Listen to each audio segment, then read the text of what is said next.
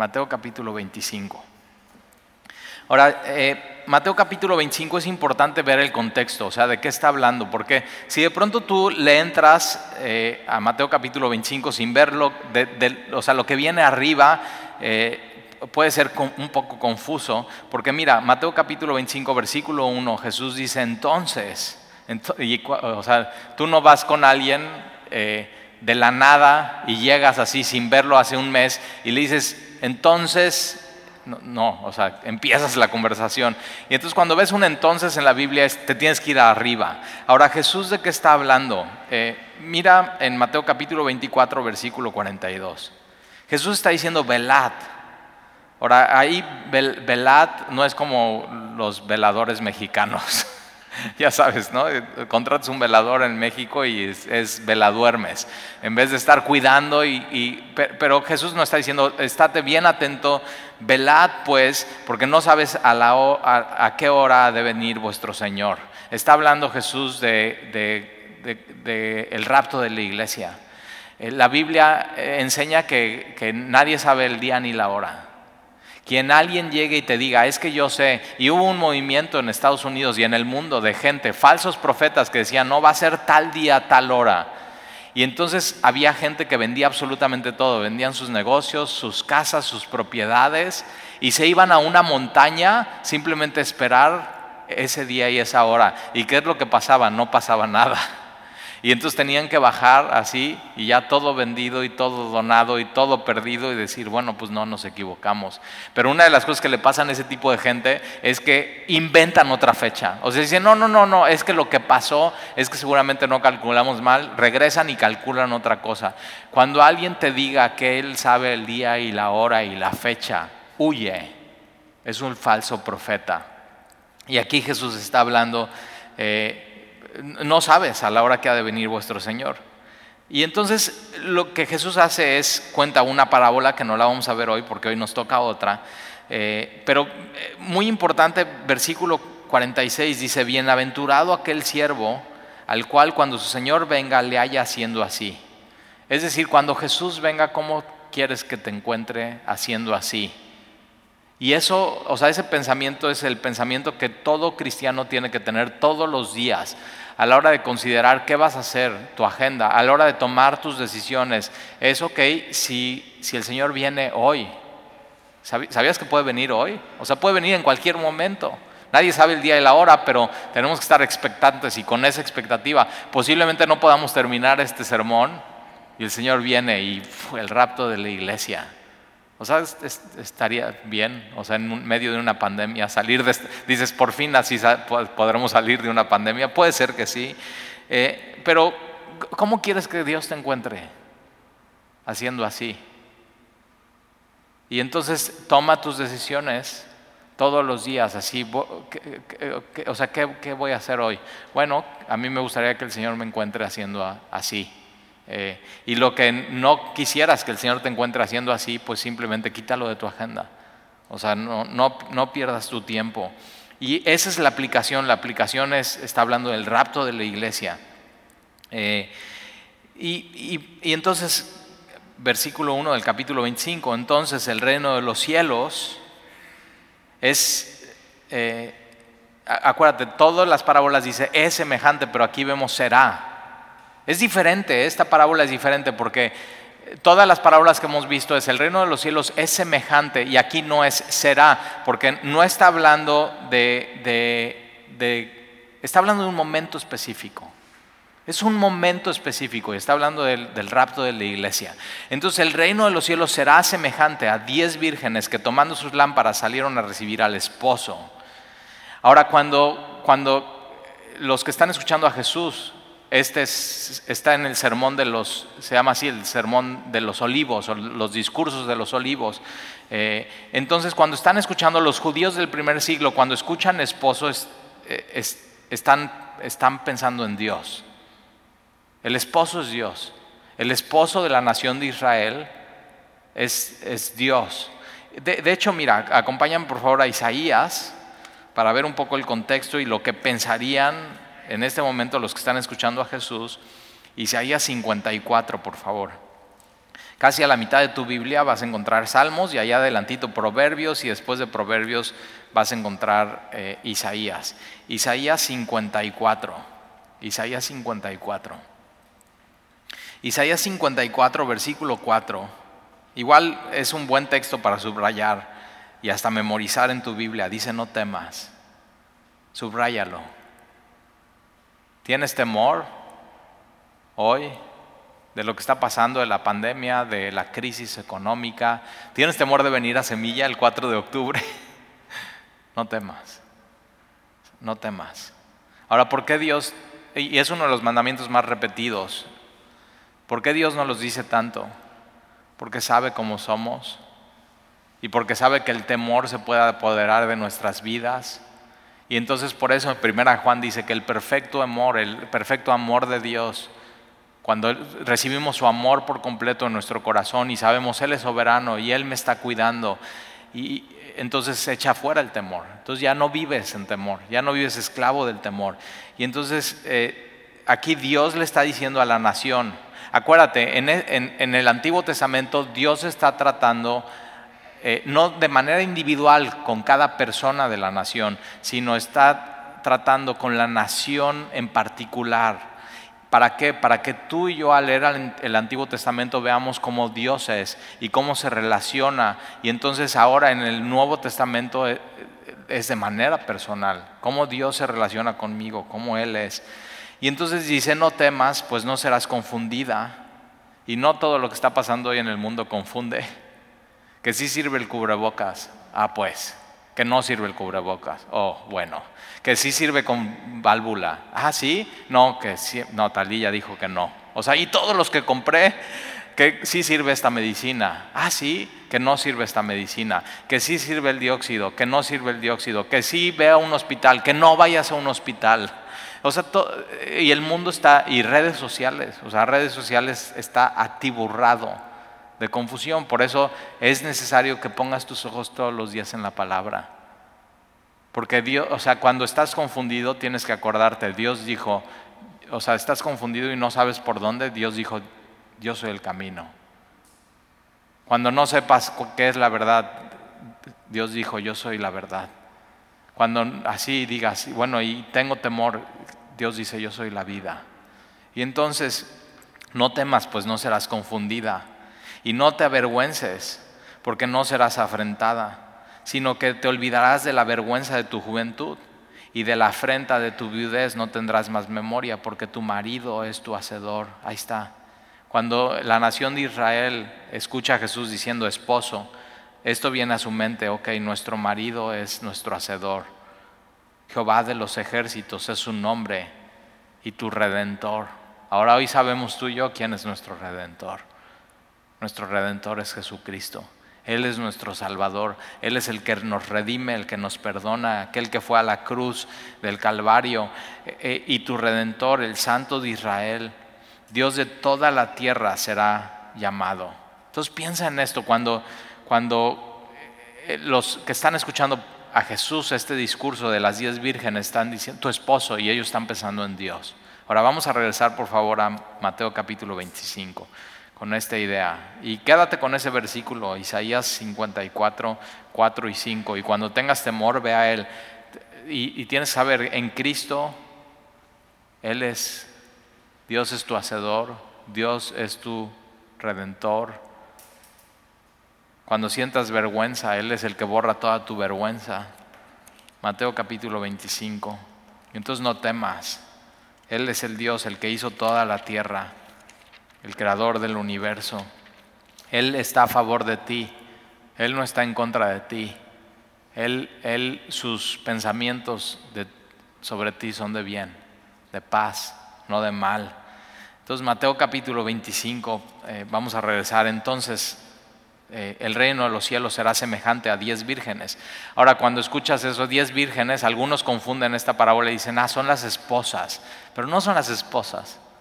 Ahora, eh, hay un esposo y están estas diez mujeres. ¿Quiénes son estas diez mujeres? Eh, no son las esposas, son las damas de honor. ¿Alguna vez te han invitado a una boda si eres mujer como dama, damita, ¿no? Las damitas. O sea, me encantan porque cuando te invitan de dama, lo único que estás pensando no es en el honor de ser dama de honor, sino en el vestido.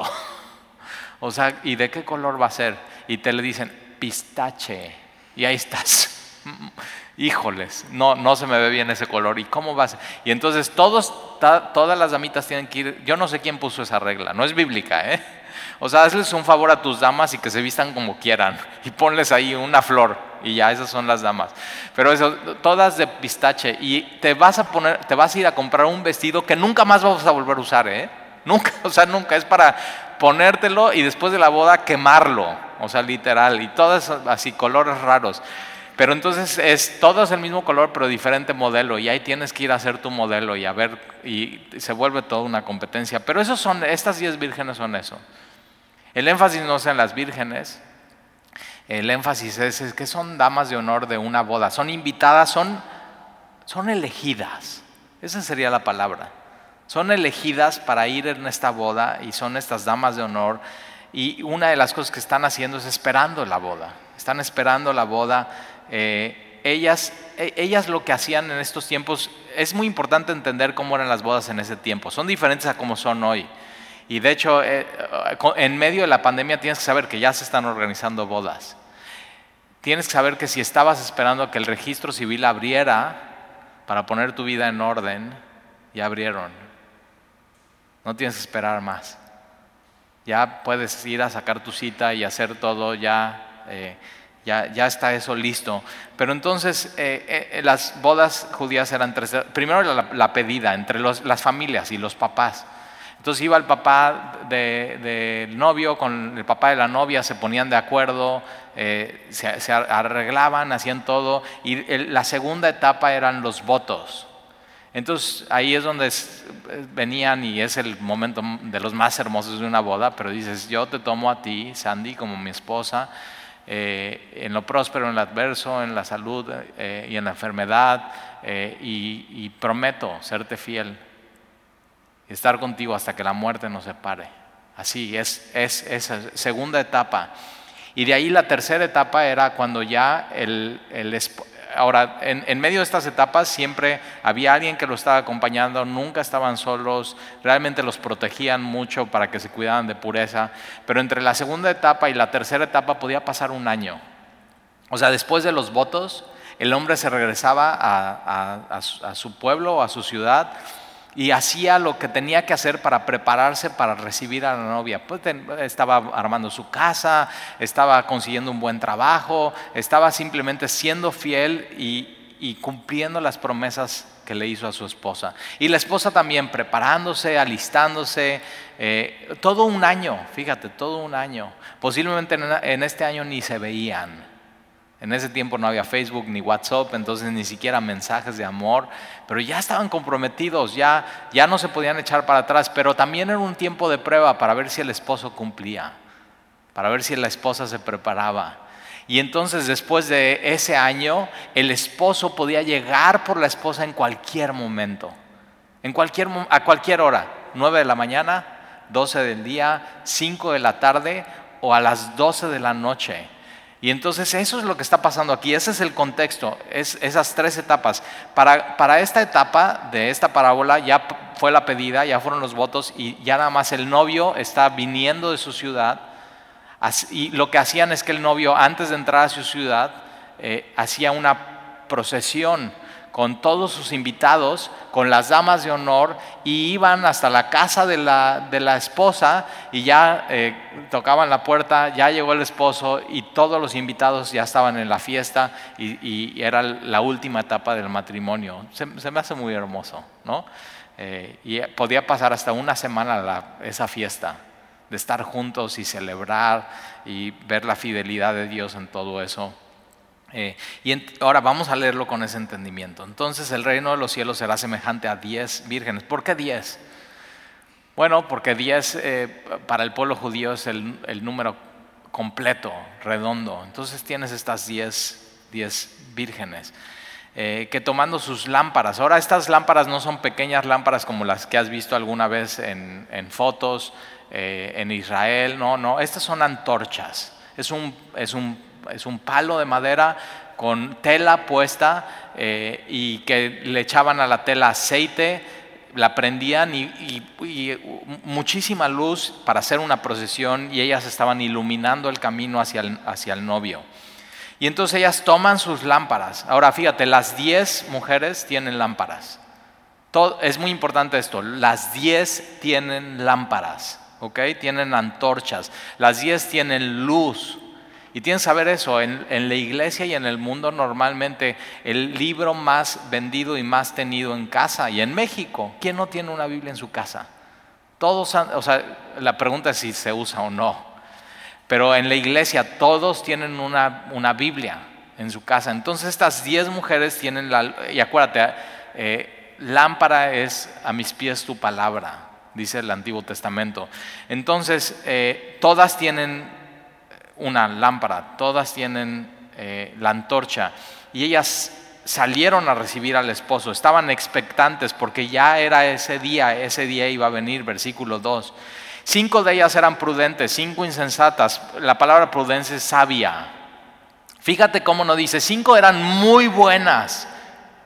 No, no, no, cinco son prudentes son sabias, no tiene que ver nada si eres bueno o eres malo, sino cinco de ellas son prudentes, cinco son insensatas, no dice cinco buenas, cinco malas, sino cinco sabias, la palabra insensata es tonta. Es cinco sabios, cinco sabias, cinco tontas, insensatas, cabeza dura, también lo puedes decir necias o negligentes. Entonces, cinco son prudentes, cinco son insensatas, todas con lámparas, o sea, tienen con qué, pero no significa que estén bien. Ojo, ¿eh? Tú puedes tener todo lo que un cristiano puede tener. Una Biblia, puedes hablar como un cristiano habla, puedes venir a una iglesia de sana doctrina y eso no dice absolutamente nada. Y una de las cosas que vamos a ver en esta parábola es eso, Jesús está advirtiendo. Jesús está advirtiendo algo. Y entonces, versículo 3, las insensatas tomando sus lámparas, no tomaron consigo aceite. Ahora, ¿de qué sirve una lámpara sin aceite? De nada.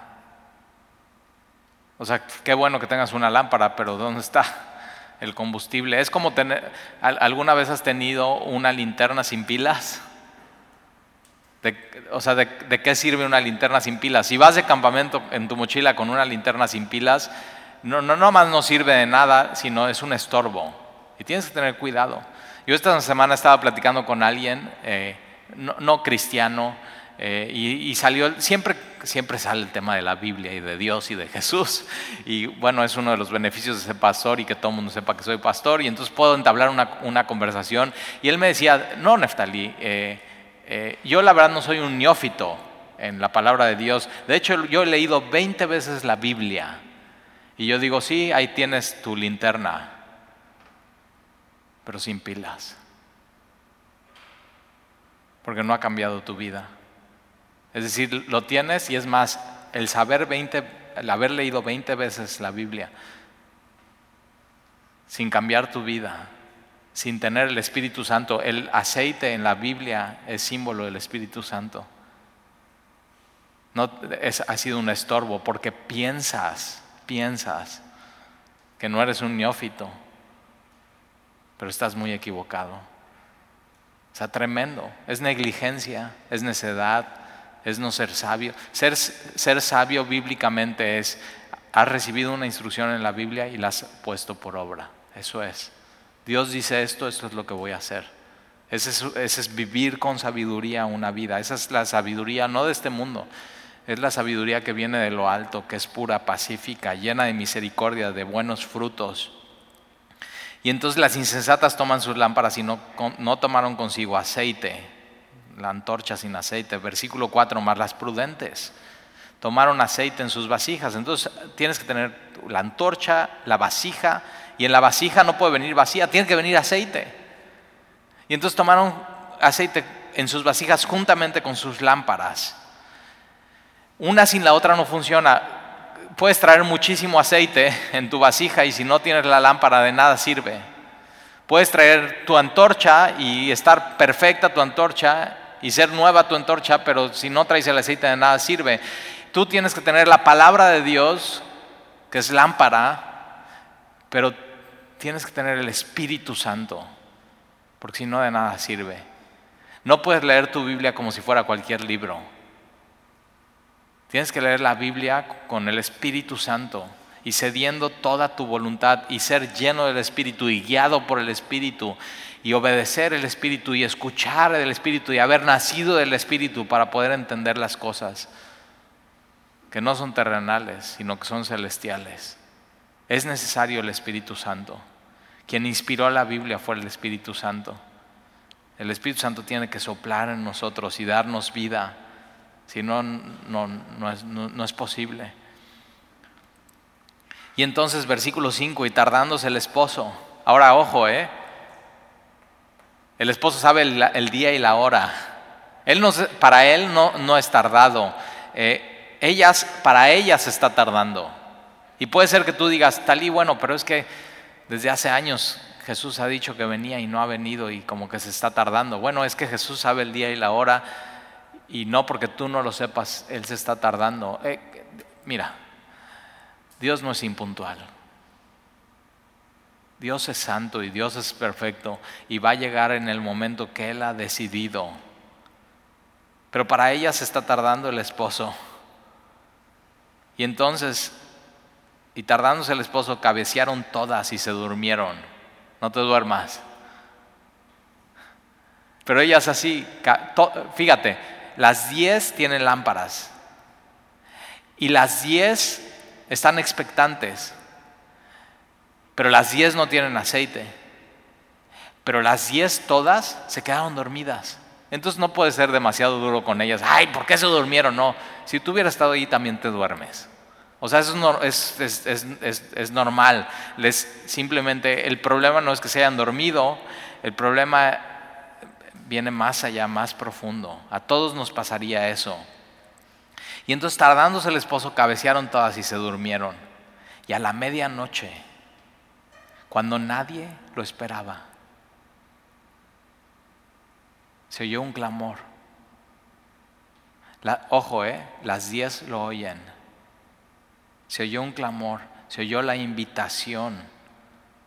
Ahora tienes que saber que todos van a oír cuando Jesús venga. Todos van a oír.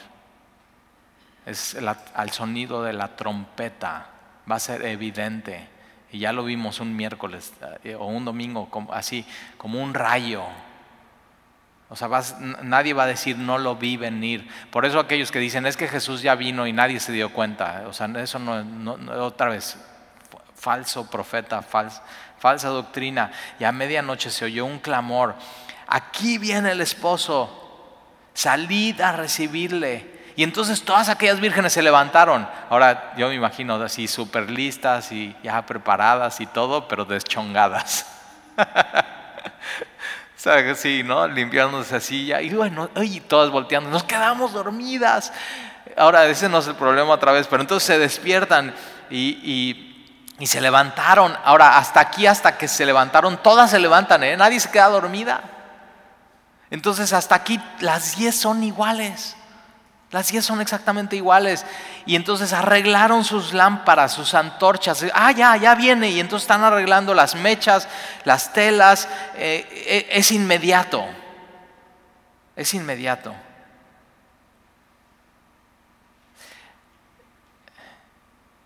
No, por eso la parábola se trata de, tiene, cuando venga Jesús es inmediato.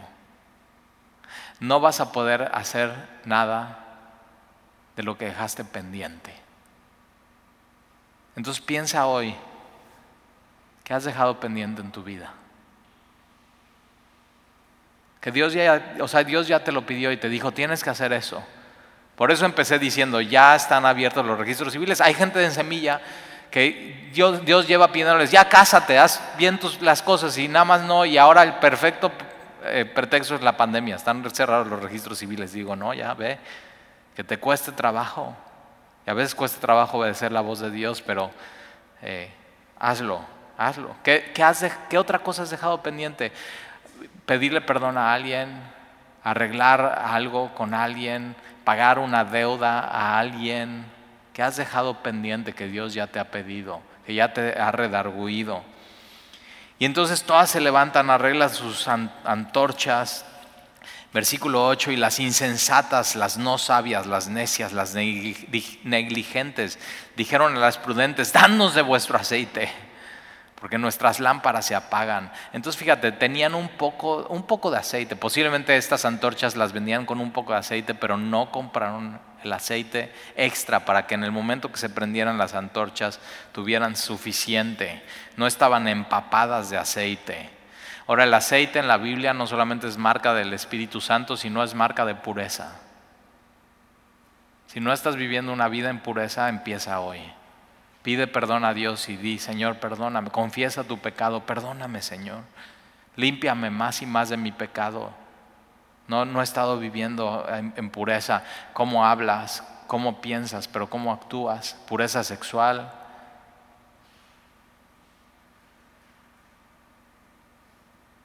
Dadnos de vuestro aceite porque nuestras lámparas se apagan. Imagínate qué tremendo. Y una lámpara apagada no sirve de nada.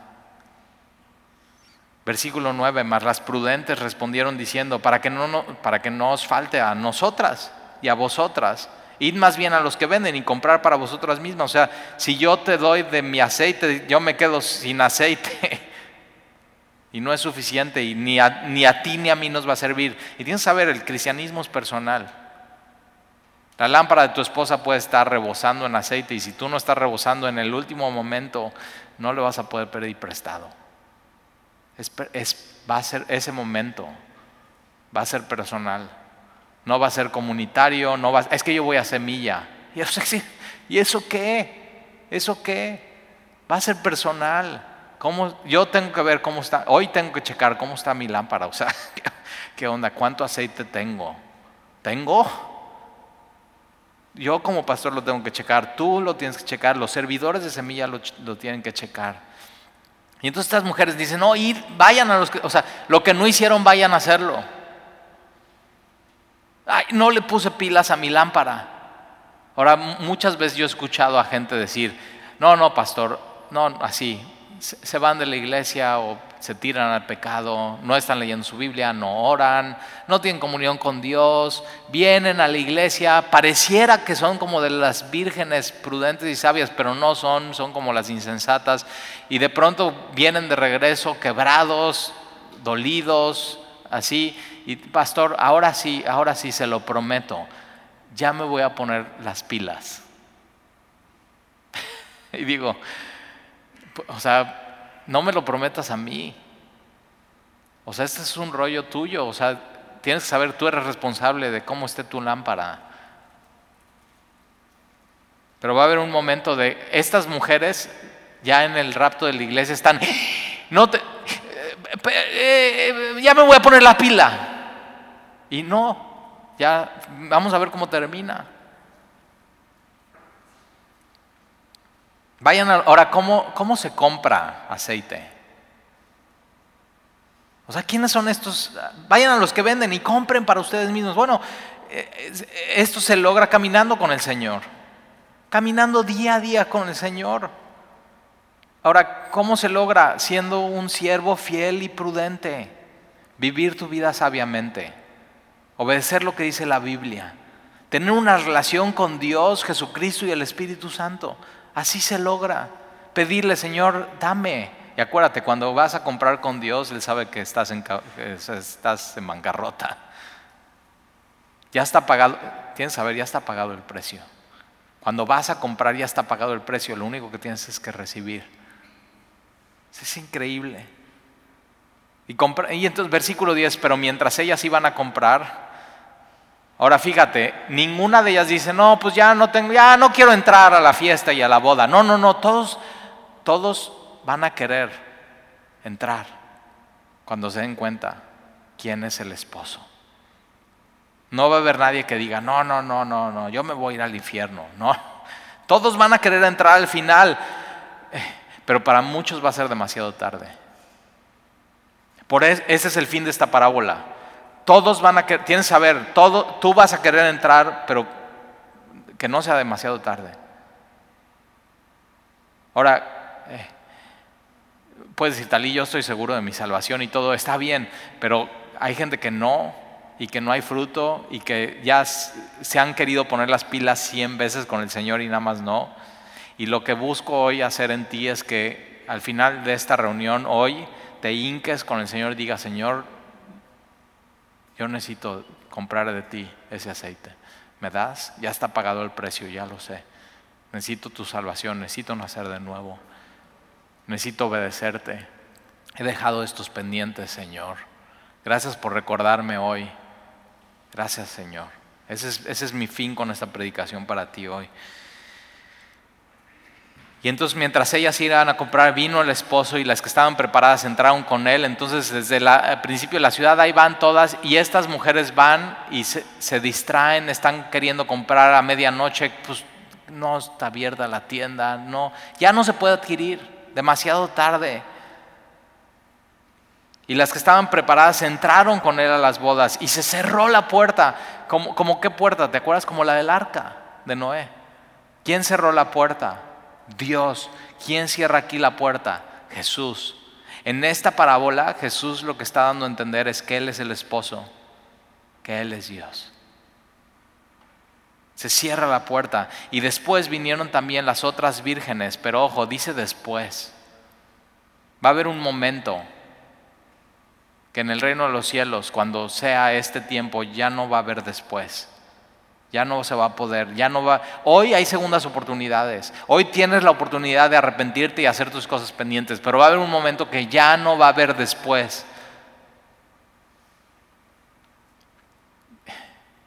¿Sabes que Jesús es rey? Jesús es Señor y Jesús murió por ti. Jesús no está esperando a ti que le digas después, o sea, después. Después, después, después, después. Jesús no se merece eso. Jesús es el rey. Es tu, Dios. Jesús murió por ti. Jesús te ama. Quiere lo mejor para ti. Jesús cuando va a ir a la cruz en Getsemaní no dices, Padre, ¿sabes que no? Después. No. Dice, no sea mi voluntad sino la tuya. Y se para y va a la cruz, no dice después. Entonces hoy, hoy es el día. Va a haber un día donde ya no hay segundas oportunidades. Y entonces después vinieron también las otras vírgenes, las otras cinco, diciendo, Señor, Señor, ábrenos. Todos van a querer entrar en la boda, pero tienes que estar lista, tienes que estar listo. Cuando Él venga, vas a entrar en la boda o vas a morir espiritualmente por una eternidad. Solamente hay dos opciones. Versículo 12, Masel respondiendo dijo, de cierto os digo que no os conozco. Es un eco de Mateo 7, ¿te acuerdas? Que llegan con Jesús, dice, en tu nombre echamos fuera demonios, en tu nombre profetizamos, en tu nombre hicimos milagros. Y Jesús les dice, no te conozco, apártate de mí, hacedor de maldad. Es un eco de eso, es tremendo. Es decir, puedes estar en la iglesia, puedes traer una Biblia, puedes hacer milagros, puedes servir, puedes... Y Dios decirte, no te conozco. Pero yo sí conozco a Dios. No, pero es que Dios te dice, es que no te has presentado delante de mí. Todo es faramaya, todo es religiosidad, todo es hacerlo por hacer. No te has presentado delante de mí. O sea, tremendo. No es suficiente conocer un poco de Dios a través de la Biblia, sino lo tienes que conocer a Él y Él te tiene que reconocer a ti como su hijo.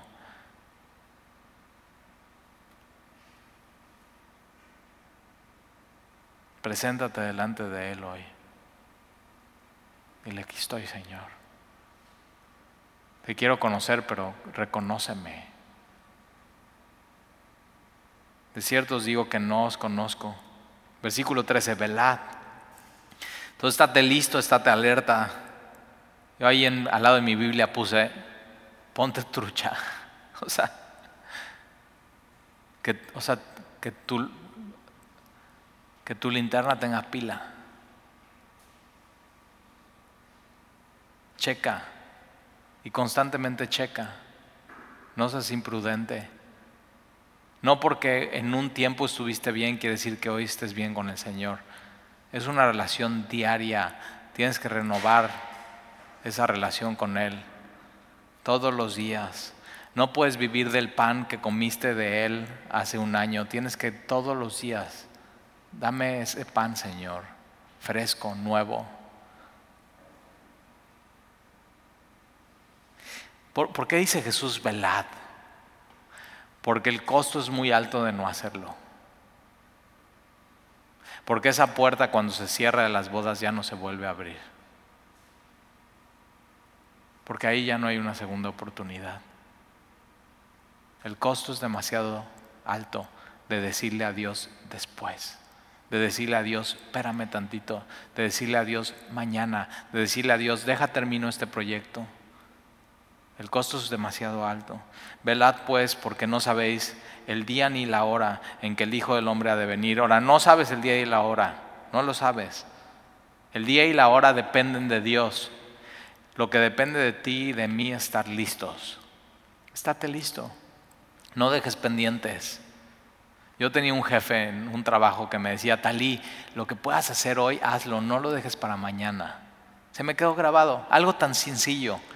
Y es lo que Jesús está diciendo aquí, mira, lo que yo te he pedido que hagas ya hoy, no lo dejes para mañana. Tienes que saber de más, mañana puede ser demasiado tarde. El Señor viene pronto. Y esa es la expectativa con la que tenemos que, vivir. Y, sabes que cuando te puedes ir a dormir diciendo, ya hice todo lo que Dios me pidió, ya.